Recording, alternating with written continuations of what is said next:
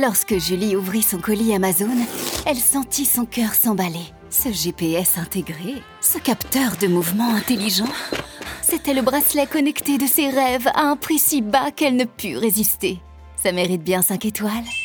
Des super produits et des super prix, découvrez nos super offres dès maintenant sur Amazon. Le journal de l'économie sur Radio Classique avec François Giffrier. L'économie au scanner de Radio Classique, trois titres, les feux de l'amour dans l'audiovisuel français, Canal+, coupe TF1 à ses abonnés, au moment où TF1 cherche à sauver son mariage avec M6. L'Allemagne a-t-elle raison d'afficher sa sérénité à la veille d'un hiver sans gaz russe? Et puis le Royaume-Uni va changer de Premier ministre, mais pas dévier du Brexit. Premier invité dans quelques minutes, star de la cuisine et de l'entrepreneuriat, Thierry Marx, le chef cuisinier doublement étoilé. Il nous dira comment il a réussi. Radio classique.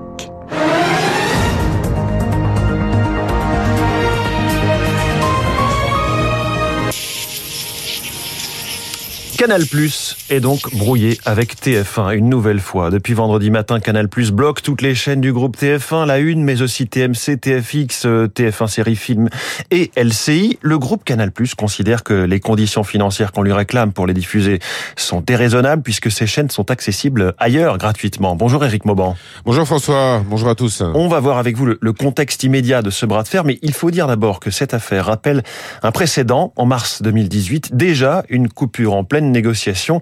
Patrick Evenot est historien spécialiste des médias. Ça va se résoudre en quelques jours, quelques semaines, je ne sais pas, parce que comme d'habitude, il y aura des pressions amicales de l'ARCOM, du ministère de la Culture, euh, voire plus haut.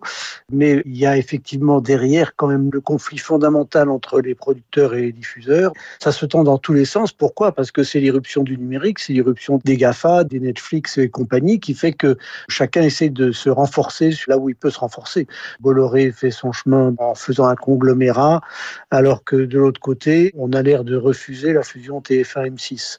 Donc euh, TF1 veut aussi montrer qu'il a des gros bras. Les pressions amicales dont parle Patrick Evenot, c'est effectivement une lettre de la ministre de la Culture, Rima Abdul Malak, ce week-end, qui appelle Canal Plus à restaurer les chaînes de TF1 sur son service TNT Sat.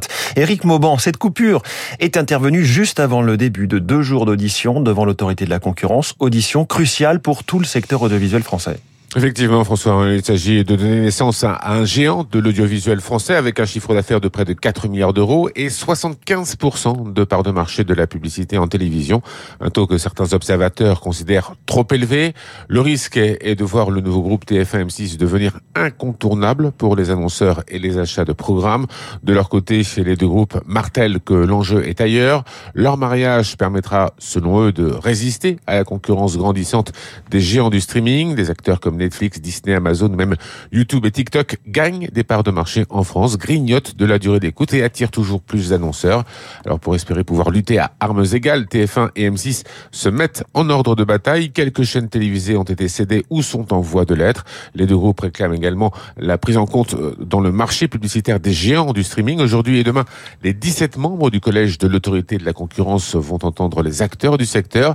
Ils rendront leur verdict mi-octobre. La décision finale reviendra au gouvernement qui a la possibilité de passer outre le refus de l'autorité s'il justifie de motifs d'intérêt général. Merci Eric Mauban. C'est la question de l'année. Comment se passera l'hiver sur le plan énergétique? Le premier conseil de défense spécialement dédié à la question s'est tenu juste avant le week-end. On retient que DF s'est engagé à redémarrer ses 32 réacteurs aujourd'hui arrêtés, même si on comprend en lisant les échos ce matin que d'autres réacteurs pourraient fermer d'ici là et que donc le parc nucléaire d'EDF ne tournera pas à plein cet hiver. Sur la question du bouclier tarifaire sur l'énergie, je rappelle que nos factures n'ont augmenté que de 4% en février sur l'électricité et non pas 44% comme cela aurait été fait sans bouclier. Ce week-end, le ministre du Budget, Gabriel Attal, a laissé entendre que la prochaine hausse pourrait être de l'ordre de 10%, ce qui, là encore, resterait quasiment 10 fois inférieur à la réelle augmentation des prix sur les marchés. Chez nos voisins allemands, le gouvernement a présenté un grand plan d'aide aux ménages, 65 milliards d'euros. Et surtout, le chancelier Olaf Scholz promet que son pays pourra faire face à l'hiver, pas de pénurie. Et cela même si Gazprom a, a prolongé ce week-end et jusqu'à une date indéterminée la coupure totale du gazoduc Nord Stream 1. Eric Koch, dites-nous si, si l'Allemagne a raison de se montrer optimiste. Question sobriété, Berlin n'a pas chômé. Fin des éclairages publics non essentiels ou encore abonnement transport à 9 euros par mois. De même, ses stocks de gaz sont déjà remplis à 85%. Berlin a aussi accéléré pour diversifier ses approvisionnements. Salut Francis Perrin, géopolitologue des énergies à l'IRIS. Les dirigeants allemands ont donc engagé depuis plusieurs mois une course de vitesse pour s'équiper de un ou deux terminaux GNL qui permettent d'importer le gaz naturel liquéfié de pays autres que la Russie. Des infrastructures stratégiques dont elle était dépourvue jusque-là, et même avec des prix du gaz au plus haut, grâce à une balance commerciale excédentaire de 180 milliards d'euros en 2021, l'Allemagne en a les moyens. Néanmoins, l'optimisme allemand est à double tranchant. Si Berlin peut éviter la pénurie d'énergie, c'est en partie dû à un ralentissement de son industrie, comme l'explique Thierry Brosse, spécialiste des énergies à Sciences Po. Vous avez beaucoup d'usines qui sont déjà à l'arrêt. Au prix actuel de l'énergie, aucune industrie qui consomme beaucoup d'énergie n'est profitable en Europe. C'est la sobriété énergétique subie. Une entreprise allemande sur six a déjà réduit ses activités, de quoi, après une croissance nulle au deuxième trimestre, laisser entrevoir le spectre d'une éventuelle récession. Éric Cuoche, la SNCF, elle, est invitée à économiser l'énergie, mais pas à réduire ses circulations. C'est la mise au point hier soir du gouvernement après la parution d'un article du Parisien qui évoque une réduction du nombre de trains en cas de scénario noir sur l'énergie. Vous allez en entendre parler. Les profits records de CMA-CGM au premier semestre. L'armateur marseillais, numéro 3 mondial du fret maritime, s'était déjà hissé au sommet des entreprises françaises avec 18 milliards d'euros de bénéfices euh, l'année dernière. Et eh bien, sur les six premiers mois de cette année, il en est déjà à 15 milliards, même si les perspectives s'assombrissent. Alors, face au débat sur la taxation des super profits, le patron et actionnaire de CMA-CGM, Rodolphe Saadé, a annoncé hier un fonds spécial sur 5 ans doté d'un milliard et demi d'euros pour accélérer la décarbonation des activités du groupe. Au Royaume-Uni, on saura donc euh, à la mi-journée le nom de la ou du nouveau Premier ministre, euh, successeur de Boris Johnson, euh, qui avait vu l'entrée en vigueur du Brexit effectif en janvier 2020. Difficile d'en faire un bilan puisque la pandémie est passée par là.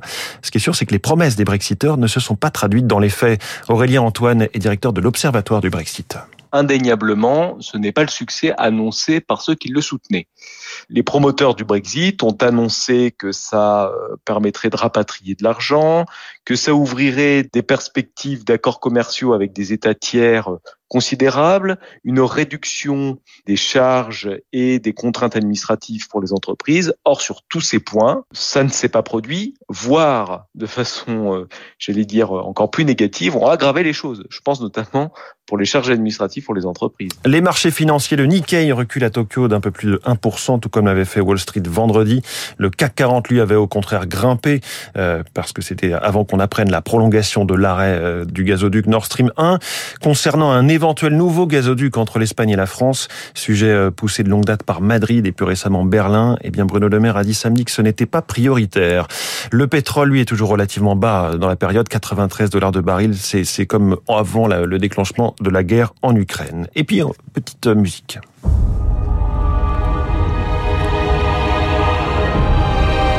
Vous avez compris qu'on est dans un film. L'enjeu était important, c'était une sacrée réussite. Hein. Pour les Anneaux du Pouvoir, la série la plus chère de l'histoire sortie sur Amazon euh, Prime Video vendredi. 25 millions de téléspectateurs, rien que le premier jour. Euh, Claironne, ce week-end, Amazon.